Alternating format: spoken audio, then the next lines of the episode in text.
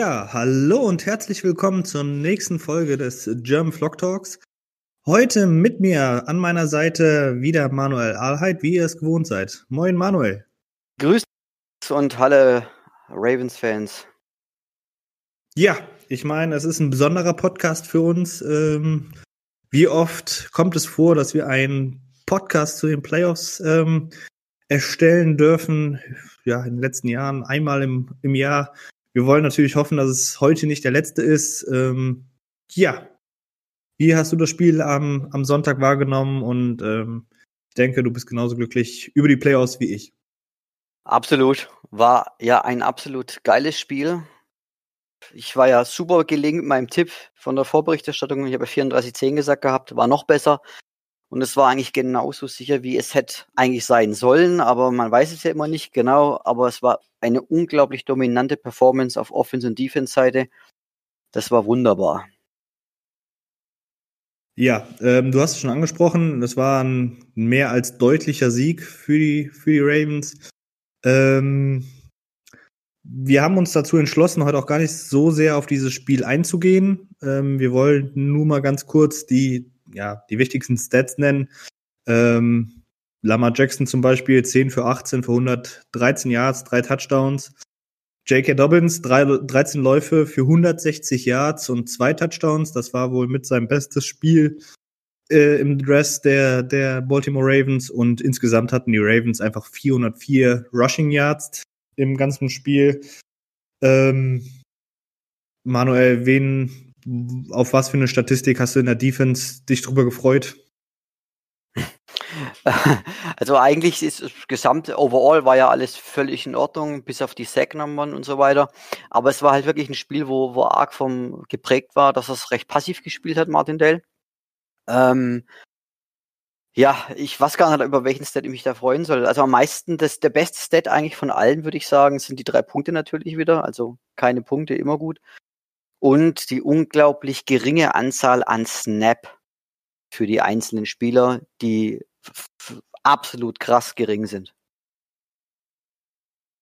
Ja, ähm, dann würde ich sagen, wir hatten es ähm, ja schon im, Vor also im Vorgespräch genommen. Wir machen es heute ganz einfach, nennen zwei Spieler in der Offense und zwei Spieler in der Defense, die uns äh, am meisten imponiert haben, bevor wir dann ähm, ja auf das erste Spiel des Jahres, habe ich es genannt bei Facebook, von vielen hoffentlich ähm, eingehen. Ähm, vielleicht fangen einfach mal mit der Offense an, weil wir eigentlich in jedem Podcast mit der Offense anfangen. Manuel, wer war dein zweiter, dein zweiter Spieler des Spiels? Der zweite, der zweite Spieler. Okay, der zweite Spieler in der Offense war für mich Lamar Jackson.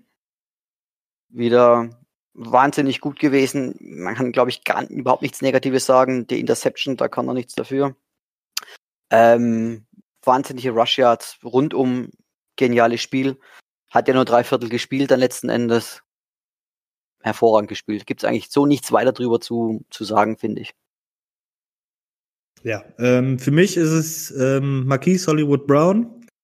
Ähm, das Spiel ging ja schon wieder ähm, los, wo ich dachte, ah, Brown, Junge, den muss ich catchen. Ähm, hat sich danach gesteigert, hatte dann ein super Big Play zum Touchdown und den anderen hat er sich gut freigelaufen. Da hat die Connection gestimmt. Ähm, ja, am Ende des Tages fünf Catches gehabt, 41 Yards gemacht damit und äh, zwei Touchdowns geholt.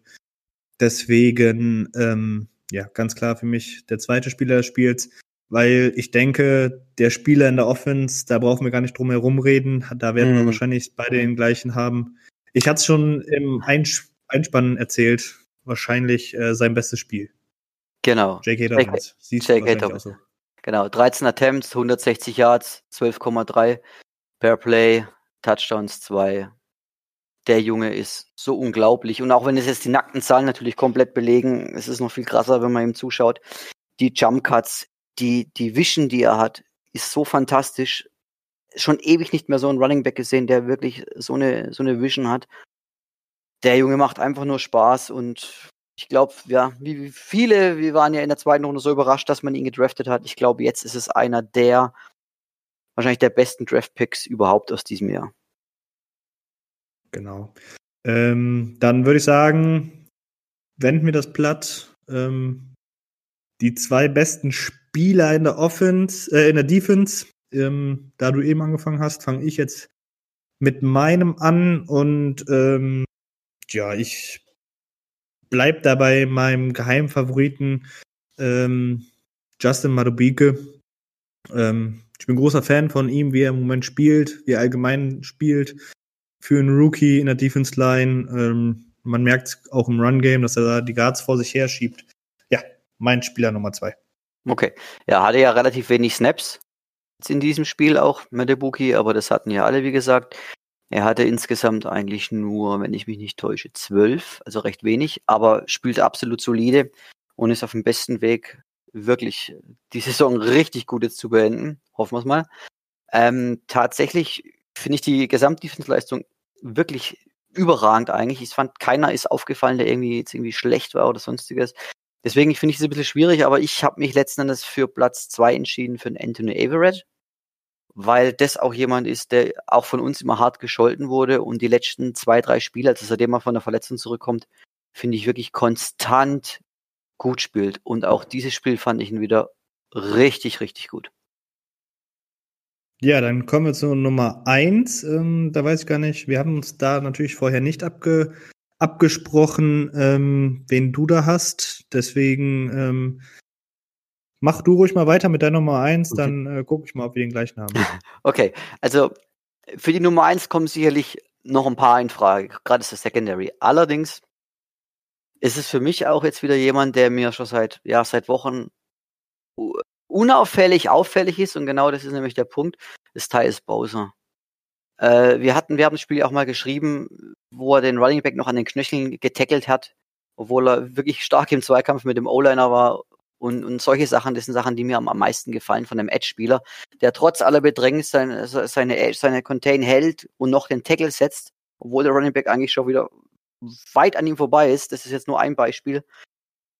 Und deswegen, weil er so herrlich unauffällig ist und aber alles gut macht, keiner kommt ihm vorbei, er macht einfach keine Fehler, er macht keine Flaggen. Genau, das ist der Punkt. Deswegen mag ich diesen Spieler so arg und hoffe, hoffe, hoffe, dass wir den irgendwie auch verlängern können. Ja, das wird äh, definitiv ein schwieriges Vorhaben.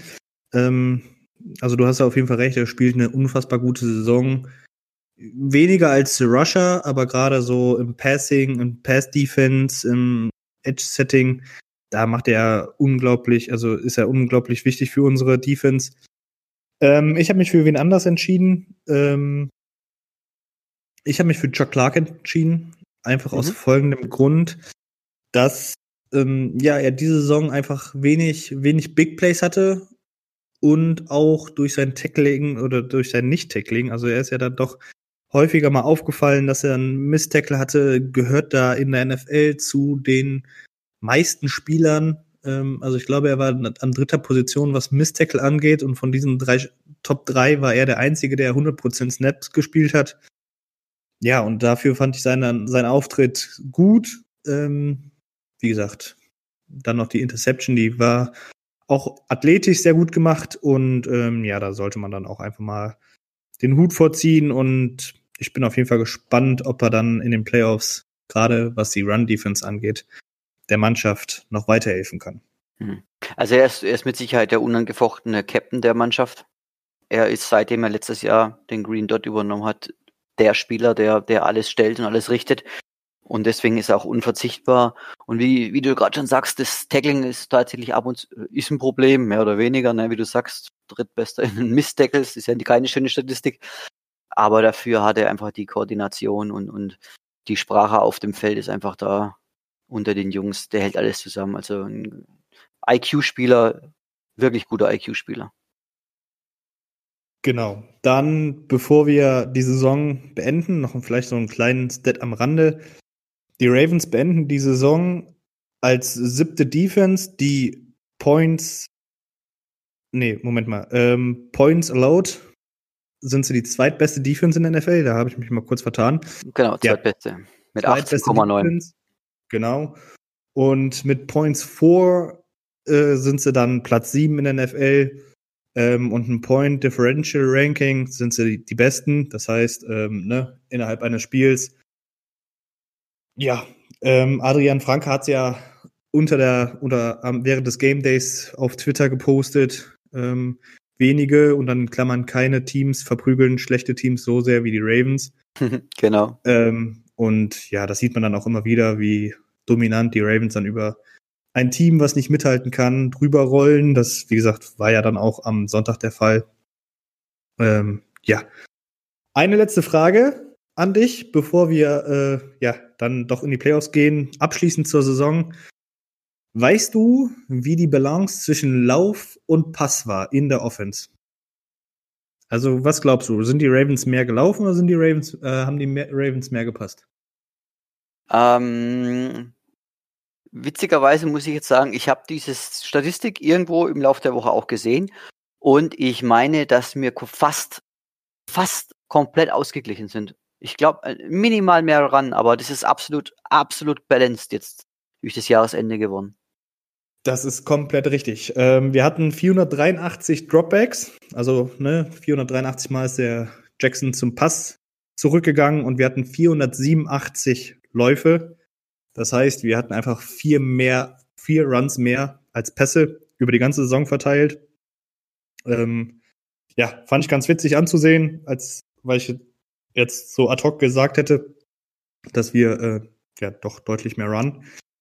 Ähm, Aber das ist, das ist, das ist, das ist die Täuschung von den letzten vier, fünf Spielen, weil wir da so viel gelaufen sind. Das, ich, ich, ich glaube, die Statistik hat sich ganz arg äh, gebogen in den letzten vier, fünf Spielen Richtung, Richtung Run, weil ich glaube, sonst wäre vielleicht sogar der Pass drüber gewesen. Aber weiß ich nicht, aber so aus dem Bauch würde ich das so heraussagen. Ja. Dann würde ich sagen, gehen wir auf die auf das Wildcard Game ein. Sonntagabend, quasi zur Primetime hier in Deutschland, 19 Uhr, Baltimore Ravens zu Gast bei den Tennessee Titans. Letztes Spiel, ähm, um dann mal kurz nochmal einen kleinen Rückblick mit dir zu machen, haben die Ravens 30 zu 24 nach Overtime verloren. Ähm, ja, Manuel, vielleicht analysieren wir mal ganz kurz, ähm, sowohl in der Offense als auch in der Defense, was die Ravens damals ja nicht richtig gemacht haben oder schlecht gemacht haben und was sie verbessern müssen, um ähm, um ja dieses Spiel zu gewinnen. Ähm, womit möchtest du anfangen? Mit der Offense oder mit der Defense? Hm, ich würde sagen, fangen wir mit der Offense an. Ja, ich glaube, weil da gibt's, an. ich glaube, bei auf der Offense-Seite gibt es tatsächlich weniger darüber zu sprechen als über die Defense. Glaube ich. Das ist korrekt, weil ähm, ja, eigentlich kann man den, der Offense in dem Spiel relativ wenig vorwerfen. Genau. Ähm, was mir, ich habe das Spiel jetzt nochmal angeguckt, was mir aufgefallen ist, war, dass dieses First Down Running extrem ineffizient sind und ähm, die Offense ist bei First Down nur 2,83 Yards gelaufen. Also zum Vergleich, ähm, jetzt zu den letzten Spielen hatten sie fast teilweise sechs bis sieben Yards bei First Down Running, also äh, deutlich effizienter gewesen. Dadurch weniger äh, lange Second und Third Downs gehabt, was natürlich dann gegen die Titans äh, nicht der Fall war. Ähm, und ja, wir waren auch mega einseitig, was das First Down Running anging. Ähm, wenig, wenig Play Action auf First Down.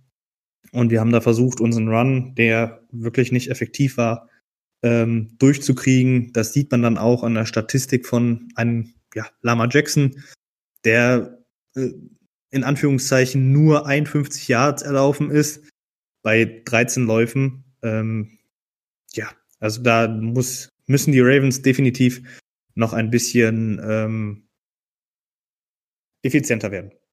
Ja, also tatsächlich fand ich, war das für mich so das letzte Spiel des Jahres, ähm, wo man noch so das Gefühl hatte, äh, dass Lamar irgendwie eine Bremse drin hat oder zurückgehalten wird, dass er nicht laufen soll, dass er unbedingt passen möchte. Äh, so kam es mir zumindest vor. Und dann kam ja die, die ganze Covid-Geschichte dazu und seitdem sind wir ja eine andere Mannschaft, also zumindest in der Offense, das kann man wohl so sagen. Ähm, aber ja, in diesem Spiel war eben Jackson, ja, irgendwie, das war einfach zu wenig, gerade mit 3,9 Yards per Play dann bei diesen 13 Rushes. Das ist halt einfach dann unglaublich wenig für ihn. Auch wenn man dann scrambled und noch First Downs erlaufen will, ist es einfach wenig. Und was auch auffällig war, dass sein Passer-Rating äh, nur bei 74,8 stand, obwohl er im Durchschnitt nochmal bei 99 ist. Das war auch sehr auffällig. Ja. Ich weiß nicht, ähm, ob die, die Zahlen Pass-Attempts zufällig gerade da hast, aber. Ja, die habe ich da. Also wir hatten 29 Pässe im ganzen Spiel und davon hatten wir 17 angebracht für 186 genau. Yards, einem Touchdown und einer Interception. Genau. Also nicht, nicht wirklich gut. Aber dies aber, das lag nicht damals, also bei dem Spiel nicht an die Receiver. Andrews hat ein starkes Spiel, soweit ich mich erinnern kann. Brown ja, weiß ich jetzt gar nicht, aber Andrews, Andrews auf, fünf, Catch, fünf Catches für 96 Yards. Genau. Und ein Touchdown. Ja, da war dieses eine Big Play, wo er frei war, einer der besten Würfe von Jackson wieder in dem, in dem Jahr. Das war äh, an die Ecke von der Endzone, war ein schönes Play, übrigens. Ja. Das Run-Game war auch eigentlich in Sachen Running Backs, glaube ich, auch relativ effizient, zumindest was JK angegangen, wobei da JK auch noch nicht so oft eingesetzt worden ist, wie er es jetzt ist. Aber ja, allgemein die ganze Rushing Offense, die genau, war zu dem Zeitpunkt ähm, nicht, ja. nicht auf dem Level, wie wir es jetzt eben sind. Das ist genau das ist genau der, das ist genau, wie gesagt, das Pittsburgh-Spiel war für mich so der, der Cut, wo alle aufgewacht sind irgendwie oder alle, keine Ahnung, ne, dieser Covid-Break einfach war. Und, und auch die, die Offense, die Offense-Line hat sich ja immens gesteigert seitdem. Genau, also wenn ich mich nicht recht entsinne, ähm, da will ich jetzt keine Hand für ins Feuer legen, aber ich meine, das war Spiel 1 nach der schweren Nick Boyle-Verletzung. Ähm, dass die Offense dann umstrukturiert worden ist. Und ja, du hattest recht, das war äh, das erste Spiel von Ben Powers und Patrick Picari. Ähm, und dementsprechend war seitdem die, ähm, die Offense Line ist seitdem eingespielter. Das merkt man jetzt auch immer mehr. Ben Powers spielt deutlich besser. Der hatte da eines seiner schwächeren Spiele. Und ähm, ja, was man natürlich dazu sagen muss, die Defense Line der, der Titans ist ja auch eigentlich nicht schlecht. Ich weiß, oh, ja gut, ich, da haben wir letztes Mal schon drüber gesprochen. Ich finde, dass das, das ist eigentlich eine, ja, also keine überragende Defense Line ist. Ich finde sie eigentlich auch eher einer der, der schlechteren, von wenn man sich die Gesamtstats von denen mal jetzt übers Jahr anschaut. Die sind 19. in der Rush-Verteidigung. Ähm, Im Pass-Rush haben sie 19,6 gemacht im ganzen Jahr. Da sind sie 30. Also sehr weit unten. Ja, Pass, Pass Rush, da bin ich bei dir, da, da sind sie nicht gut. Das sieht man auch auf dem Tape vom, vom ersten Spiel. Also Jackson hatte teilweise echt viel Zeit zum Werfen. Genau. Nur seine Würfe waren da halt auch eher so. Mhm.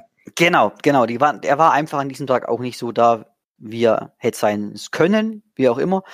Ähm, wo die Defense Titans auch so anfällig ist und das, da kommen wir bestimmt nachher nochmal dazu, ist, ist, ist ähm, die Pass Defense. Da sind sie nur 29. per Yards per Game. Also extrem wobei, anfällig. Wobei man ja auch dazu sagen muss, dass sie seitdem mit Christian Fulton ihren Second Round Pick und mit Adoree Jackson ähm, wieder zwei Cornerbacks dazu gewonnen haben, die ich meine im letzten Spiel noch gefehlt haben, verletzungsbedingt. Ähm, okay, das weiß ich nicht. Ja. Ja, also das, äh, das weiß ich definitiv, dass ähm, die Secondary angeschlagen war. Weil als ich dann mal durch die Secondary durchgegangen bin, von den Namen her ist sie auch nicht schlecht mit äh, Adary Jackson, ein ehemaliger First Rounder, Desmond King, King, den sie ja noch bekommen ja. haben. Mhm. Ähm, Christian Fulton jetzt aus dem, äh, den sie jetzt wieder bekommen haben. Ich glaube, letzte Woche war das erste Spiel von den beiden. Fuller hat gespielt, genau, ja. Genau, und dann noch mit Kevin Byard und ähm, Malik Hooker und Kenny Vaccaro ist natürlich da hinten als Safeties natürlich auch drei gute Spieler. Also genau, rein von den Namen her eigentlich eine, genau, rein von den Namen eigentlich nicht, nicht schlecht, aber ihre ganz, also ihre Jahresbilanz ist, ist schrecklich. Und gefühlt, die letzten zwei, drei Spiele waren alles High-Scoring-Games. Richtig krass.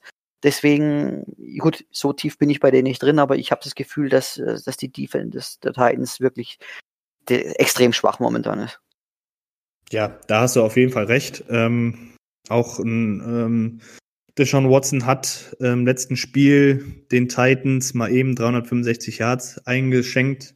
Trotz einem Abdury Jackson, trotz einem äh, Christian Fulton, die zurückgekommen sind. Ähm, also ja, du musst schon äh, gegen die Titans eventuell viel Punkte machen, um das Spiel zu gewinnen. Das, äh, wie gesagt, das sieht man dann an den, an den Texans, die 38 Punkte geholt haben und trotzdem noch verloren haben. Aber siehst du auch an den Green Bay Packers, die 40 Punkte geholt haben. Ähm, oder auch die Cleveland Browns, die 41 Punkte geholt haben und dann 41 zu 35 gewonnen haben. Also ähm, Fehler darfst du dir nicht erlauben. Eine dumme Interception oder so sollte man von absehen. Und wie ich ja schon sagte, ähm, auf das First Down Running muss einfach ein bisschen ähm, effizienter werden und auch nicht vorhersehbar. Also nochmal zum Vergleich, im letzten Spiel hatten wir auf First Down neun Pässe und 18 Läufe. Und die Pässe waren für 6,33 Yards pro Play und der Run war für 2,83 Yards pro Play. Ähm, wie gesagt, dein Ziel ist natürlich immer, keine langen Second- und Third Downs zu haben, um ja nicht vorherzusehen zu sein. Ähm, und wie gesagt, da erwarte ich dann, dass wir gerade auf First Down ein bisschen mehr balanciert sind, was Pass und Run mhm. angeht mhm. und dann auch ähm, den einen oder anderen Play-Action mit einbauen genau. werden. Die, die Statistik, die du gerade vorgelesen hast, war aus äh, Woche 11 dann. Mit den 2,8 genau, Yards. Genau, okay, genau, genau. gut. Aber ich glaube wahrscheinlich, jetzt so schnell kriegen wir es jetzt auch nicht raus, aber wahrscheinlich war die gesamte äh, von Spiel 1 bis Woche 11, würde ich mal sagen, äh, war auf First Down sowieso viel mehr ein Problem. Am Anfang auch noch, wo Mark Ingram gestartet hat, der ist ja grundsätzlich irgendwie ein Jahr nur weit gekommen. Würde ich jetzt auch sagen, dass seit Woche 12 der sich doch extrem gewandelt hat, gerade was das First Down Running angeht. Also gefühlt äh, ist je, jeder. Ja, das, das ist richtig. Das ist richtig. Genau, also ich, ja. Ja, also das, das finde ich, das ist eine der Sachen, die sich gewandelt hat und genau das ist auch das. Ich meine, klar, jetzt da können wir über das Gameplaying jetzt wieder sprechen, wie wir wollen. Ich sag, forcier deine Stärken. Also mach's so wie die letzten vier, fünf Wochen, weil es war stark. Adjusten kann man dann immer noch, aber ich würde auch ganz extrem mit dem, mit dem Run-Game anfangen und auch das auf First Down knallhart durchziehen. Meine Meinung. Ja, da, da sehe ich ja nichts gegen, aber ähm, gerade so die letzten Wochen darf man ja auch nicht über überstrapazieren in meinen Augen, weil oder ne, nicht überbewerten, weil ich möchte nicht respektlos klingen, aber die mhm. Mannschaften, das war jetzt nicht die D Creme de la Creme. Absolut nicht. So und auf gar keinen gerade Fall. In so, gerade in so engen Spielen dann auf First Down so viel zu laufen, ist für mich ein bisschen, ja, wo ich dann sage, gerade wenn du ineffizient bist, wo ich mir dann sage, bau zwei, drei Play-Action rein, schmeiß einen Pass für fünf Yards und dann hast du Second and fünf. Absolut. Second, äh, second, second, second and nine. Ähm, de dementsprechend, wie gesagt, aber da muss man dann auch gucken, wie wir jetzt am Wochenende starten, wie unsere Offense-Line startet um dann einfach so ein Gefühl zu kriegen, was wir auf First Down machen werden. Um, genau. Ich meine, wenn du, wenn du für sechs, sieben Yards auf First Down läufst, dann sage ich niemals, lauf nicht. Ich meine, bei sechs, sieben Yards pro Lauf kannst du, brauchst du gar nicht mehr werfen. Genau, so ist es, ja, das ist richtig. Aber ähm, ich meine, ich mein, genau, ich meine, genau, mein, wenn wir so weit sowieso dann sind, genau das öffnet ja auch dann das, das Play-Action-Game immens. Äh, dann braucht man eh nicht mehr drüber diskutieren. Aber ja, also noch vor ein paar Wochen hätte ich gesagt, boah, du musst wirklich extrem gut abmischen. Und jetzt sage ich halt, ja, also geh mal über den Lauf als erstes. Auch wenn es eigentlich offensichtlich erscheint, würde ich das Offensichtliche trotzdem wählen. Ja, da mit dem Play-Action hast du natürlich jetzt was gesagt. Äh, oh ja. Ist eine, quasi eine super Überleitung zu unserer Defense. Ähm, wenn wir darüber sagen, was ist in der Woche schiefgelaufen, ähm, würde ich sagen, die Titans haben uns das Play-Action-Pass-Spiel um die Ohren gehauen. Ähm, also da sind ja die Linebacker teilweise vier, fünf Steps nach vorne gegangen, bevor sie realisiert haben, dass es ein Pass wird und dann schnell nach hinten mussten. Aber bis dahin hatte Tannehill den Ball schon raus. Ähm, also das Play-Action-Passspiel müssen wir jetzt in unserer Defense dann auch deutlich verbessern.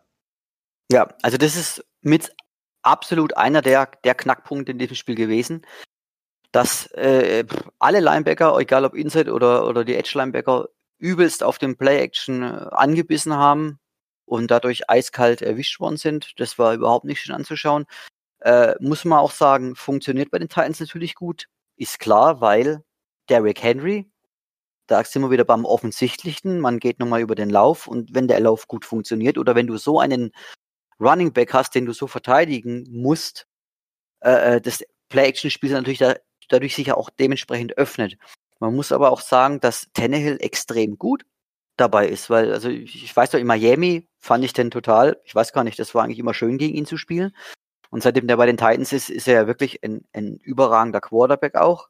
Der hat ein, ein klasse Ganzjahresrating, hat extrem viele äh, Touchdowns geworfen, bei wenig Interceptions. Und beim Play-Action-Passing hat er tatsächlich von allen Quarterbacks am meisten Yards pro Play-Action-Pass-Attempt geworfen. Und deswegen, deswegen sind sie auch genauso so schwer einzuschätzen. Und dann gerade mit den Receivern, die er hat, in dem Fall äh, mit äh, AJ Brown und Corey Davis, hast du natürlich auch genau die Anspielstationen, die äh, Separation beziehungsweise einfach mal den Kampf gegen einen Cornerback locker gewinnen können durch ihre äh, Physikalität. Ja, da hast du auf jeden Fall was gesagt. Ähm, was mir halt in dem Spiel besonders aufgefallen ist, dass diese Play-Action, ähm, ja, also ich hätte schon vermutet, dass Tannehill da zu den, zu den besseren Quarterbacks der NFL gehört. Ähm, aber wenn du dir das Spiel jetzt nochmal betrachtest und dann auch die Pässe, da waren natürlich auch super viele einfache Würfe dann dabei. Ähm, Peters hatte ein schwaches Spiel. Humphrey äh, kann man auch dr drüber diskutieren, ob das einer seiner schwächeren Spiele war diese Saison.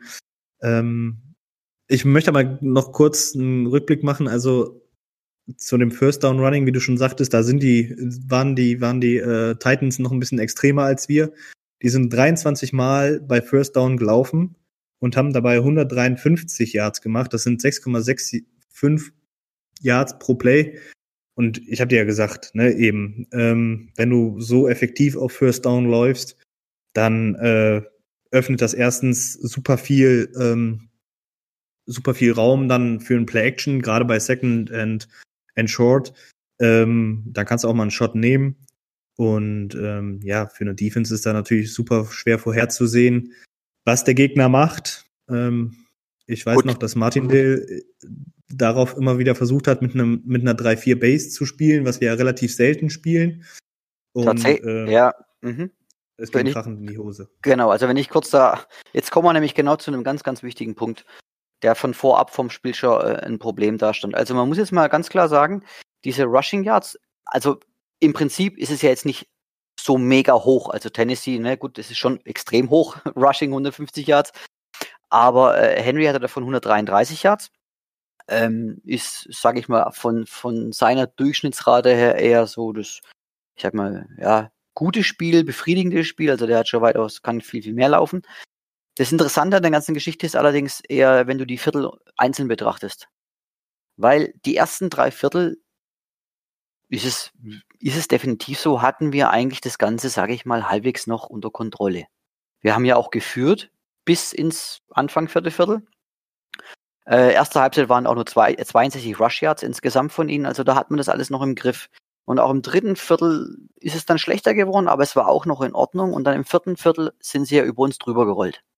Und hatten ja ihr das ganze Momentum haben sie da mitgenommen. Und genau das ist jetzt nämlich der Ansatz. Das war einer der Spiele, äh, kein Campbell und kein Williams. So, jetzt haben wir da zwei fantastische D-Liner schon mal nicht mehr dabei gehabt. Da, daraufhin musste äh, Ellis unglaublich viel Snaps machen, genauso wie Wolf. Ich weiß nicht, das wirst du in deiner Nachbetrachtung wahrscheinlich dann auch nochmal gesehen haben. Ja. Gut. So, Ellis musste 58 Snaps machen. Also insgesamt High war Clark und Humphrey war klar mit 70. Aber Ellis musste als, als Nose Tackle 58 Snaps haben und damit bist du völlig überspielt als Nose Tackle. Und daher kommt auch dieser, dieser, dieses vierte Quarter, wo, in dem der völlige Zusammenbruch im Run kam. Wolf hatte 56 Snaps, der war auch überspielt. Er hatte ja auch dann eigentlich dann den absoluten Miss-Tackle in, in der Overtime zu verantworten gegen Henry, der dann zum Touchdown gelaufen ist, dann wo es vorbei war.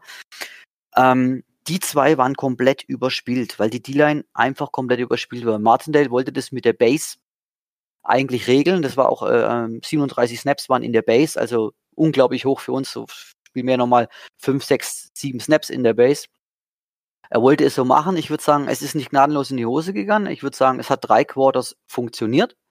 Also, na, also genau nach den drei Quartern waren es insgesamt 85 Yards Rushing, was ja top ist, sage ich mal, für die Besetzung, die wir hatten und dann in der vierten, wie gesagt, eingebrochen. Das ist einfach nur überspielt sein und deswegen glaube ich, dass das dieses Mal ein Riesenunterschied ist, wenn Campbell und Williams da sind. Die werden fünf D-Liner aktivieren, mit Sicherheit. L ist noch dazu in der Rotation mit Washington und Medibuki. Washington wahrscheinlich nicht, aber Medibuki klar. Und dann gehe ich davon aus, dass wir dieses Mal ein komplett anderes Spiel sehen werden. Ähm, ja, dann kommt's ja auch, kommen wir auch quasi so ein bisschen ähm, einen Schritt weiter, was die Ravens vor allen Dingen auch defensiv jetzt besser machen können, um ähm, ja dann die Titans zu Hause bei ihnen aus den Playoffs zu werfen.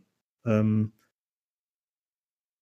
vielleicht fängst du da mal an. Ich habe eine, ich habe so eine kleine Vorstellung, aber ich bin auch kein Defense Mind Guy, deswegen musst du mich da dann gleich mal äh, unterrichten, ob ich da jetzt so recht liege, wie, wie man es angehen könnte.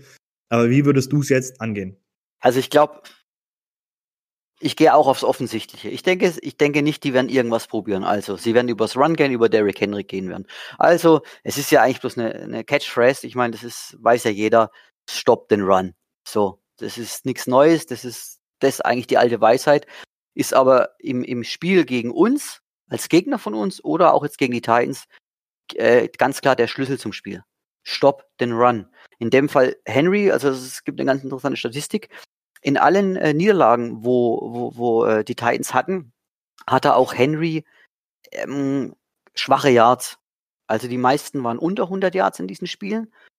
Ähm, das war, das ist was man markant. Also wenn man ihn unter 100 Yards hält oder an den 100 Yards, gehen die Spiele von den Titans verloren. Wie gesagt, sie hatten fünf Niederlagen und an fünf Niederlagen konnte man das genau raus aus ablesen. Woher kommt's, ist ja klar. Äh, äh, du nimmst, du nimmst ihn alles weg, indem du, sage ich mal, die Offense geht in Führung, du, du hältst sie vom Spiel ab und so wie du zwei Punkte Vorsprung hast, müssen sie passen. Das war ja auch was, was gegen Green Bay dann der Knackpunkt eigentlich vom ganzen Spiel war. So gebe ich dir jetzt mal den Ball weiter. Ja, ähm, also was ich, ich knüpfe da so ein bisschen darauf an, aber für mich ist es halt wichtig, gerade so bei ähm, First Down ja, früh zu stoppen, die in offensichtliche Passing Downs zu bekommen, ähm, gerade so lange mhm. Third Downs dann zu kreieren, wie du jetzt schon sagtest. Ähm, da war Tannehill dann nicht so perfekt wie nach Play Action, ähm, weil von seinen, äh, ich weiß gerade nicht, wie viel er insgesamt hat, von seinen 259 Yards, die er gegen uns geworfen hatte, waren ja allein schon 143 Yards gegen, gegen äh, bei Play Action. Also die Hälfte nach Play Action. Ähm, und ja, da muss er natürlich gucken, dass du dann auch bei Third Down schnell vom, also dass du dann die Titans dann vom Feld bekommst. Ähm, was ich mir überlegt hatte, vielleicht ähm, musst du natürlich jetzt mal sagen, was du davon hältst. Die Ravens spielen ja gerne die 2, 4, 5 Nickel. Also zwei Defense-Liner, vier Linebacker und dann Rest Cornerbacks. Macht es Sinn in dem Spiel, ähm, wenn man dann auch fünf, ja, vielleicht sogar sechs D-Liner aktiviert, ähm, es mit einer 3-3-Nickel zu versuchen. Das heißt, drei, drei D-Liner, drei Linebacker, davon zwei natürlich Outside-Linebacker und einen Middle-Linebacker und den Rest Cornerbacks zu bringen. Hm, die Jumbo-Nickel, genau. Also normal die Jumbo-Nickel wäre jetzt eigentlich das, das Gebot der ersten Stunde auch gewesen. Also hätte ich jetzt gedacht, dass er die am meisten spielt.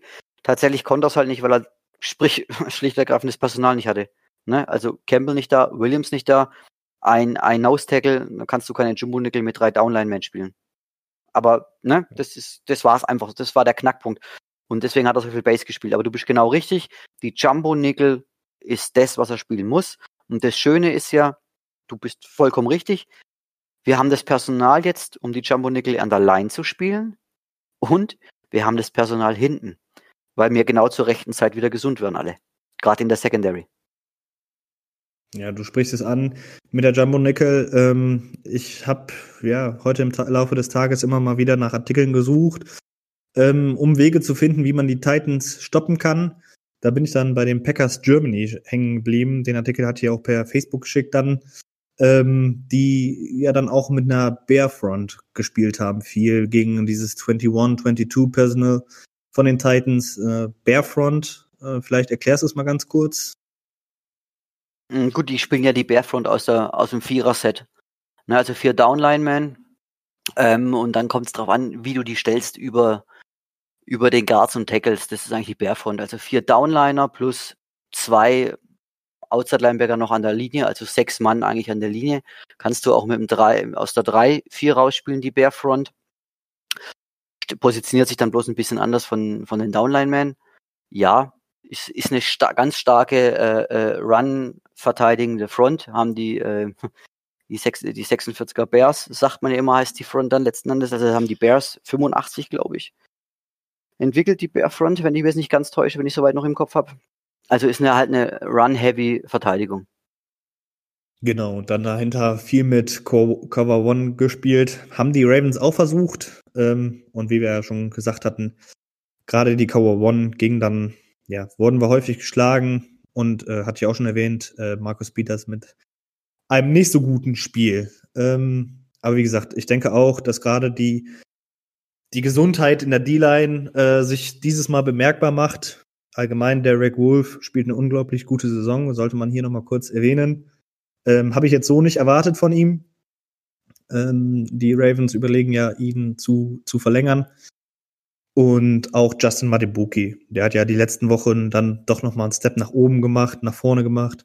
Ähm, und auch im Run-Game immer mal wieder auffällig den Guard zur Seite geschoben, um dann ein Loch zu kreieren für den Linebacker, dass er durchschießt. Ähm, ja, ich bin gespannt, wie die Ravens das angehen werden. Bin ein bisschen optimistischer, wobei ich auch sagen muss, ich habe ähm, ganz schön Angst davor. Hm, da bist du nicht alleine. Also ich habe genauso ein schlechtes Gefühl eigentlich, weil es halt jetzt zum wieder gegen die Titans geht. Und ich denke, dass das in den Köpfen von den Spielern doch mehr drin hängt, als die es vielleicht nach außen zugeben wollen. Ähm, allerdings bin ich mir ziemlich sicher, dass wir die Defense nicht, das wird nicht die Defense aus Woche 11 sein. Wir werden eine ganz andere Defense sein, einfach weil das Personal anders ist. Und soll über, ich muss mal ganz kurz, aber haben ja. wir ja schon erwähnt, dass äh, im letzten Spiel dann auch noch Matthew Judon ähm, nicht nicht voll dabei war? Nee, haben wir noch gar nicht erwähnt. Der wurde ja da in dem Spiel nach einem Schlag gegen einen oder nach einer Berührung gegen den Referee relativ früh, ich meine, es war im zweiten Quarter, ejected. Dementsprechend fehlte ja dann auch noch ein wichtiger Run-Stopper.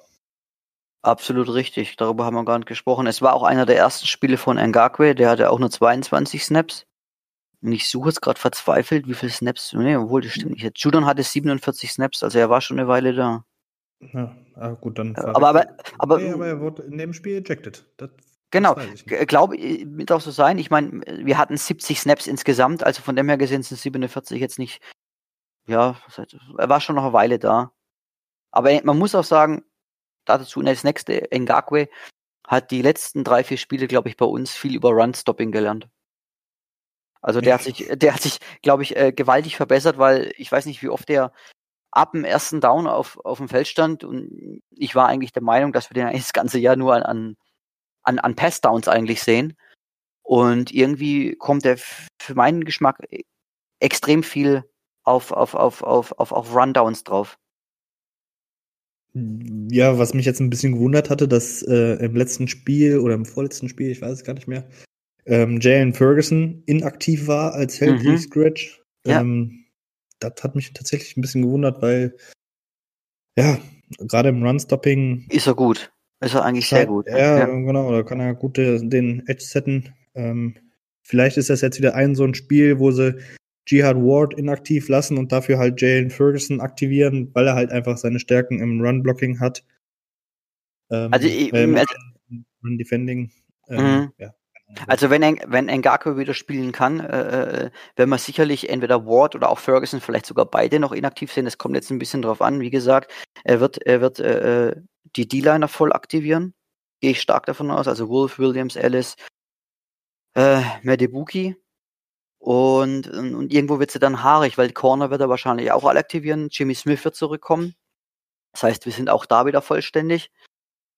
Ja, also. Und gesund. Also und gesund, genau. Avery, äh, Averett, der hat ja auch in der, in der Woche 11 nicht gespielt. Genau. Jimmy Smith hat sich, glaube ich, auch da verletzt. Ich bin mir aber gerade nicht ganz sicher. Jimmy Smith ja, hat bloß 26 Snaps gespielt in dem Spiel, ja. Der war früh dann, runter. Mhm. Dann kommt noch, natürlich noch dazu, dass Max Peters äh, das ein oder andere Game abgegeben hat, das, äh, das ein oder andere Play, was er gegen AJ Brown verloren hat und ja, wie, wie wir auch schon gesagt hatten, dann das Tackling gerade im vierten Quarter. Genau, das Tackling äh, grausam. Katastrophal. Es war also, ein Kat ja, genau. Also ich glaube, das ist auch das, was sich alle auf die Fahne sch schreiben werden. Ich meine, ich weiß gar nicht, wie oft sie noch probiert haben, Henry den Ball rauszunehmen äh, und, und sinnlos noch Yards kassiert haben, weil einfach das Tackling schlecht war. Und ich denke mal, das steht ganz auf der Agenda Nummer eins, einfach sauber zu tackeln und, und, und konstant zu spielen und sie einfach dann runterzubekommen, ohne jetzt irgendwelche Big Plays zu versuchen oder sonstiges. Einfach nur sauber spielen und dann denke ich, dass, dass das gewaltig anders ausschauen wird und ich hoffe auch, dass wir den Gegner irgendwie hinkriegen, weil dann wird es spannend, wie es weitergeht.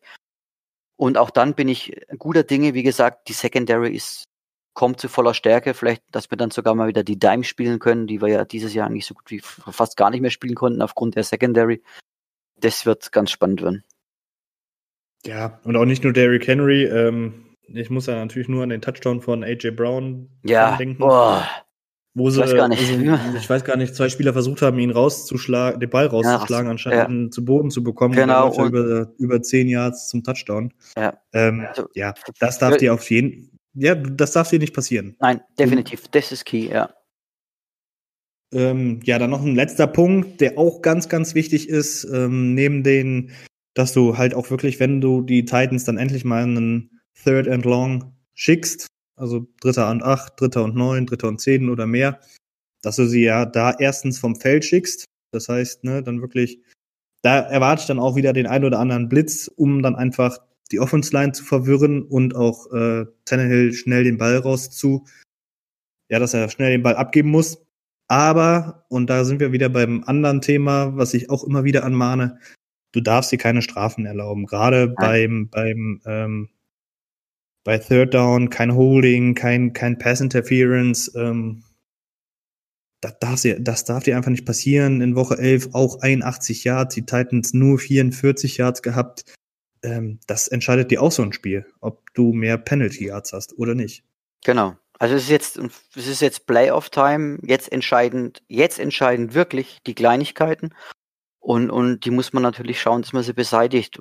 Wobei das natürlich durch unser Scheme-bedingt aggressives Defense-Verhalten natürlich auch nicht ganz leicht ist. Ne? Wenn du so oft deine Corner in 1 gegen 1 schickst und, und es ist ja schwierig auch für die, für die Jury-Crew das teilweise zu sehen. Also damit wirst du wahrscheinlich immer leben müssen, leben müssen, wenn du so viel Press spielst.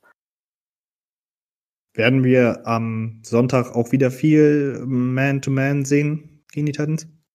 Also ich, ich glaube, witzigerweise würde würd ich jetzt für mich, würde ich gerade auf First und Second tatsächlich viel Press spielen, ähm, weil ich ganz gern Run-Blitze sehen würde. Also die typischen Run-Blitze, Corner-Blitz rein, so wie auch in Hammer ab und zu mal gemacht im Spiel. Ich erinnere mich an einen supergeilen Tackle von Marlon Humphrey, der aus, aus dem Corner-Blitz kam und Harry, Henry für, glaube drei oder vier Minus-Yards rausgenommen hat. Also ich hoffe, dass ein paar Run-Blitze kommen. Ähm, und eben dann in die langen, die langen Third Downs zu ziehen und dann vielleicht doch mal da Zone zu spielen, ein bisschen. Aber natürlich nicht, nicht gerade eine lockere, sondern schon eine engere Zone, weil sonst würde ich Tannehill wahrscheinlich auch knacken. Ja, du hast angesprochen, ähm, den, den, ich glaube, es waren wirklich drei Yards, den ähm, Loss for Tackle for Loss. Ähm, ja, wird natürlich dann auch, wenn Jimmy Smith zurückkommt oder auch Anthony Everett, dann werden wir äh, Humphrey wieder mehr im Slot sehen und das wird der Run Defense natürlich dann auch wieder mehr gut tun. Ein physischer Corner, der dann auch blitzen kann. Ähm, ich weiß noch an ein Play, da haben sie Marcus Peters auf den Cornerback-Blitz geschickt und der ist quasi nur an Henry abgeprallt. Das hat ihn quasi nichts ausgemacht. Ähm, ist auch dementsprechend. Denkbar schlecht, Marcus Peters auf einen Run-Blitz zu schicken. Ja, also, das, das ist, also ja, es ist klar, man muss es natürlich, aber sicher ist, ist da prädestiniert für äh, Marlon und Jimmy. Genau. Dementsprechend äh, wäre das natürlich auch gut, dass wir dann da einfach Humphrey wieder mehr im Slot sehen. Und ähm, ja, dann bin ich gespannt. Ähm, ich denke, wir haben soweit alles ähm, ja, aufarbeitet. Ähm, ich gucke noch kurz durch meine Notizen, aber ich denke. Oh, jetzt ja. fällt mir noch eine Sache ein, da haben wir gar nicht drüber gesprochen. Ist auch jetzt völlig aus dem Kontext rausgerissen, musst du mir verzeihen. Aber äh, nochmal zum äh, Bengals-Spiel. Starting Center. Genial. Ja. Ja, ich hab's angekündigt. Ich hab's angekündigt. Ich genau. Ähm, ja, ist natürlich auch, also man hat keinen Qualitätsunterschied gesehen in meinen Augen. Ähm, vielleicht sehe ich das auch ein bisschen aus meiner Cologne Castillo Hype-Brille. ähm, nee, aber ich finde, der hat, die Snaps waren alle gut, deutlich besser als die von Skura dann davor die Woche, nachdem äh, McCurry runter ist. Und ähm, ja, bin ich gespannt. Ja. Vielleicht kommt McCurry diese Woche wieder. Ähm, ja, aber es, äh, ja. ich glaube, die Chance besteht, soweit ich den Verletzungsbericht die letzten Tage so mal ein bisschen verfolgt habe, was Haber gesprochen hat. Äh, aber ich finde es, wie gesagt, ich finde es ganz große Klasse, wie er gespielt hat, Castanello. Und äh, schön zu sehen, dass wir jemand anders haben wie Scorer als Backup jetzt dann. Ich glaube, weil für den nächsten Fall wird dann er wohl das übernehmen.